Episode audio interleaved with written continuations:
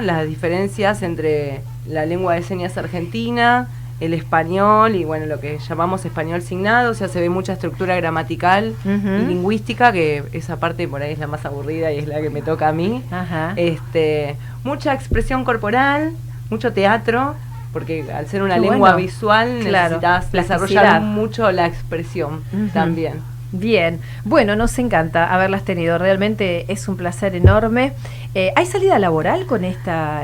a lo mejor es un aprendizaje que después se pueden, ¿siguen otros niveles del curso o ya con estos primeros meses que hacen? Como te digo, el, el certificado que otorgamos no te da el título de intérprete sí lo puedes complementar si sos acompañante terapéutica, ah, si sos maestra. Tenemos muchas maestras que les tocaron este año mamá y papá sordo ah. y alumna oyente. Es como un valor agregado que tienen, claro. Tal cual. Aprendiéndolo. Sí, y bueno, siempre es bueno saber, pero no sabes si estás en un hospital y aparece una persona sorda que no se puede comunicar con el médico y vos podés dar una mano, que está buenísimo. Y siempre los alumnos y las alumnas nos comparten, vienen por ahí contentas y me dicen, profe, me encontré con una persona sorda en el tren y le pude preguntar cómo se llama y me dijo dónde vive y tuvimos un lindo intercambio. Qué bueno. eso es re positivo. Sí, ya lo creo. Están haciendo obra ustedes.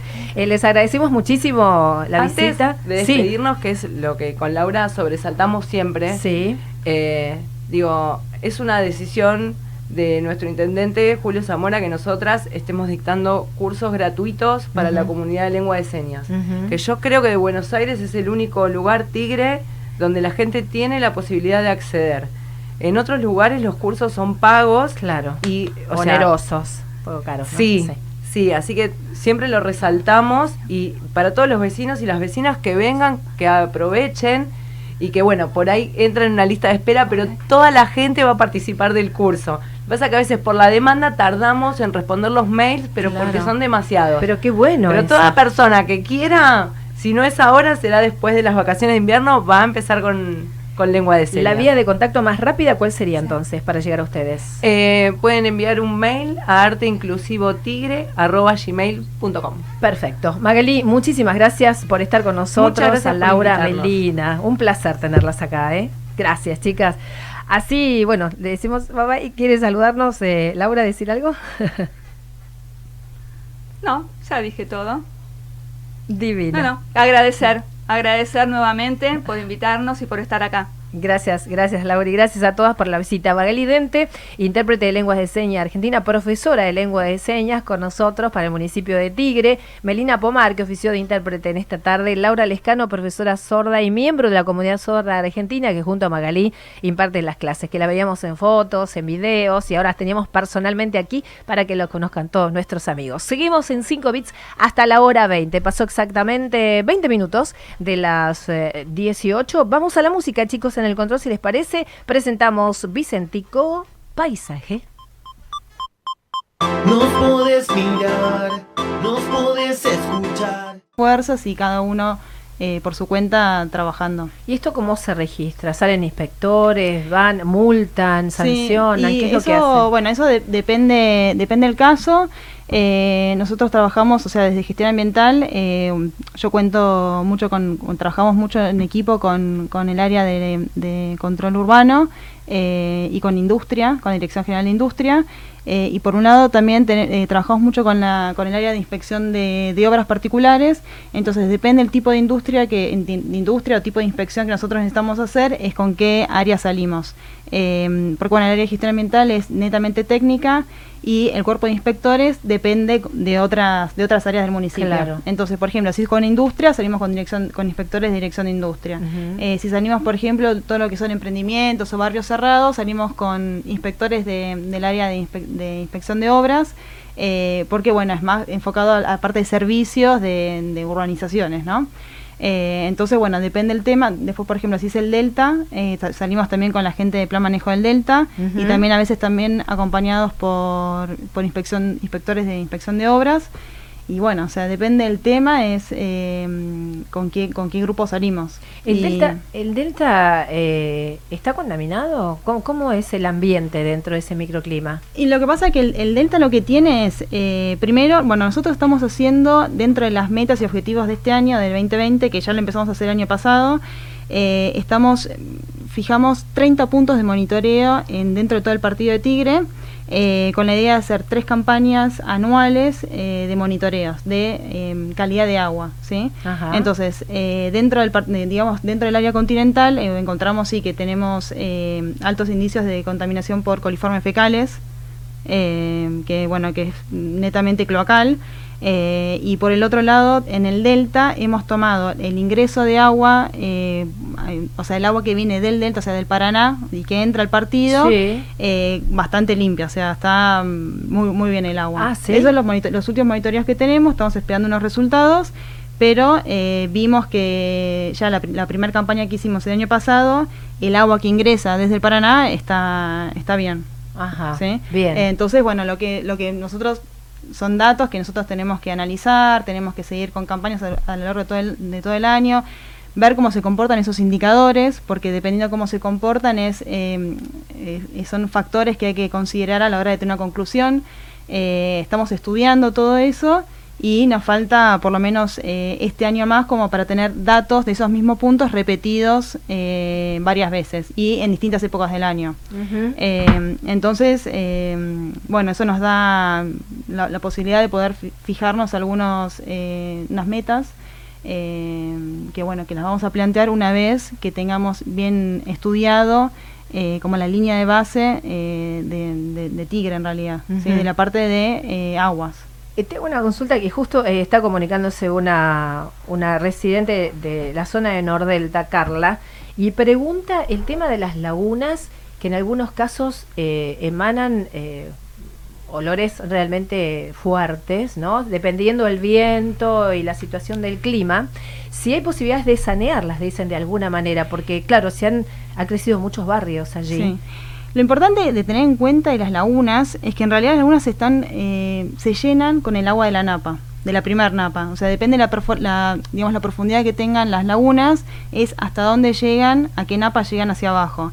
Entonces, depende de la zona, eh, hay lugares que tienen la napa entre 0,4 metros y un metro y medio, por ejemplo, hay otros lugares donde tiene a 9 metros de profundidad la napa, entonces eh, toda esa, digamos, si uno está en una zona que, que no tiene cloacas, por ejemplo, eh, esa, esa napa, esa agua de napa va a las la- está como en contacto con las lagunas, Ah, entonces... ah.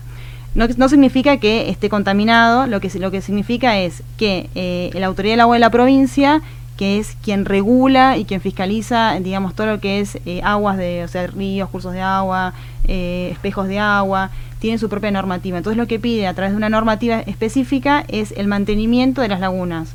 Entonces, ¿Y eso lo- quién lo hace? y eso generalmente lo tiene que hacer el consorcio, eh, la administración del consorcio, tiene que, que nosotros dentro de, digamos, de, lo- de, la- de los controles o fiscalización que hacemos eh, a urbanizaciones también, les pedimos que, presenten la documentación, eh, bueno, que demostrando que están cumpliendo con esa normativa, que lo que implica es eh, eh, monitorear la laguna, de parámetros físico-químicos y, y, y bacteriológicos, después, por ejemplo, la plantación de, de especies de, de flora y fauna, o sea, es como todo un ecosistema que hay que mantenerlo, porque como es, es, es artificial, requiere de la intervención humana para mantenerlo. ¿Y eso lo controla también el municipio? ¿Que no, las administraciones o sea, lo hagan? Eso lo controla, en realidad la que corresponde es la autoridad del agua de la provincia, Ajá. pero nosotros les pedimos, eh, tenemos expedientes que son de barrios cerrados, por ejemplo, o lugares donde tienen eh, las lagunas, donde les pedimos que presenten las constancias de mantenimiento de, de las lagunas. Claro, Eh, perfecto. Eso, eso, o sea, pero también mismo el vecino tiene que conocer que existe esta normativa y bueno y exigirle también a, a la administración del consorcio de que la de que la lleve adelante Claro, porque ¿no? lo próximo es pensar que lo tiene que hacer el municipio, ¿no? Lo primero no, que piensa todo el mundo es es, administración eso. de consorcio. Eh, lo mismo el planta de tratamiento de fluentes, porque bueno, eh, digamos que mu- muchas urbanizaciones también eh, tienen plantas de tratamiento de fluentes y lo que sería la administración de la planta de tratamiento de fluentes también le- depende de la administración del consorcio. Ah, claro. Entonces, eh, bueno, lo- a mí lo- yo lo que quiero, digamos, destacar en este punto es que es importantísimo eh, tener una, una buena gestión eh, de la planta de tratamiento porque, o sea, es como no sé, el, el- el jardín de que uno tiene que cuidar, como las plantitas que uno Sí, tiene sí, que cuidar, sí, bueno, es la- el propio. es lo mismo, porque a veces eh, vienen algunas denuncias o quejas de algunos vecinos de que sienten mal olor, de que, se, de que la planta de tratamiento de un lugar en particular eh, hace ruido, entonces o genera olor. En realidad las plantas de tratamiento que funcionan bien no deberían tener olor, ¿sí? Ajá. porque funciona bien y no tienen olor. Entonces, bueno, el olor es un indicador de que hay algo que no está funcionando bien. Y con el tema de los frigoríficos que también eh, emanan unos lo- olores que todo el mundo, ya esta zona es característica casi por eso, ¿no?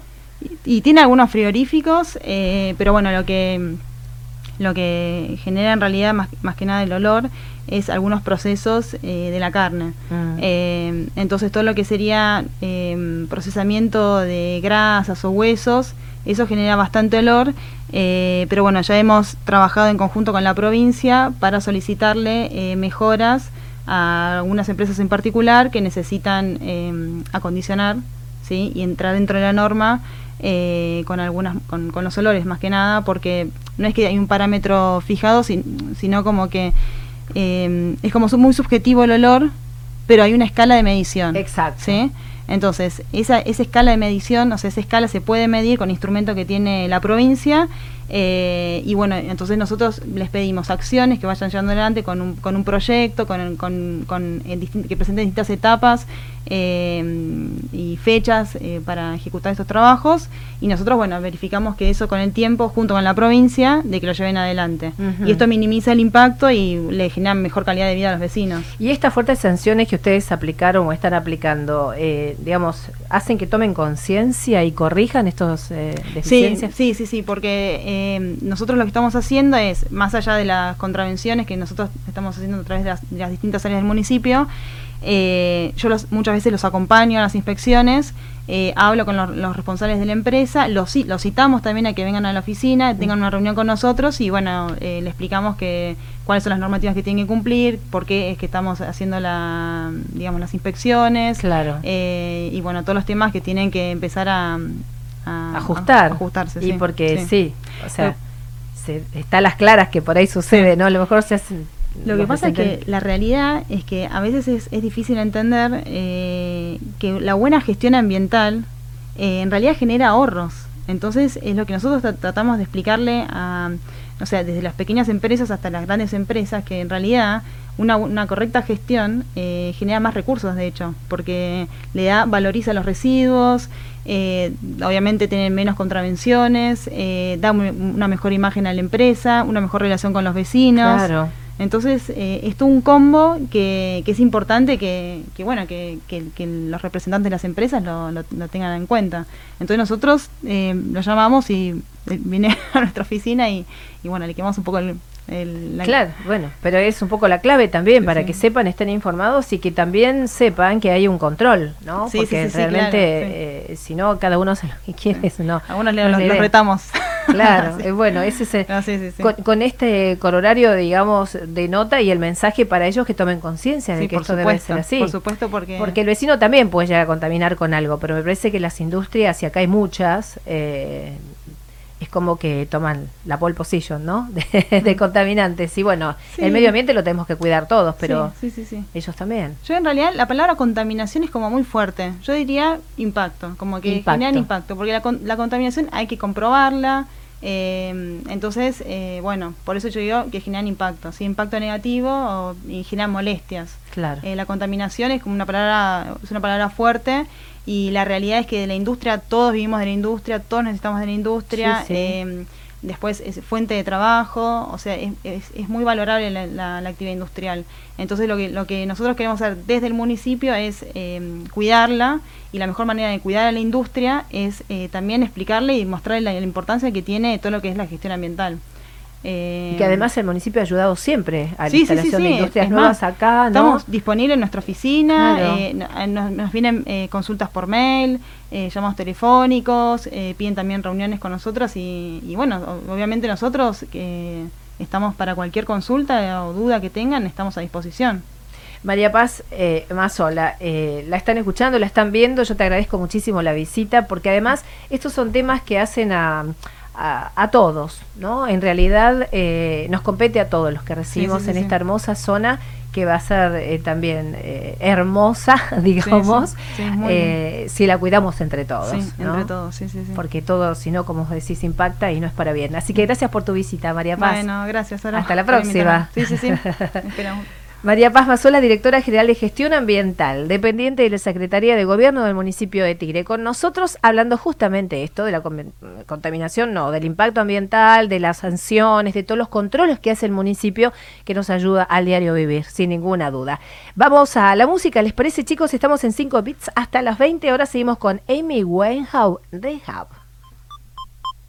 Nos podés mirar, nos podés escuchar.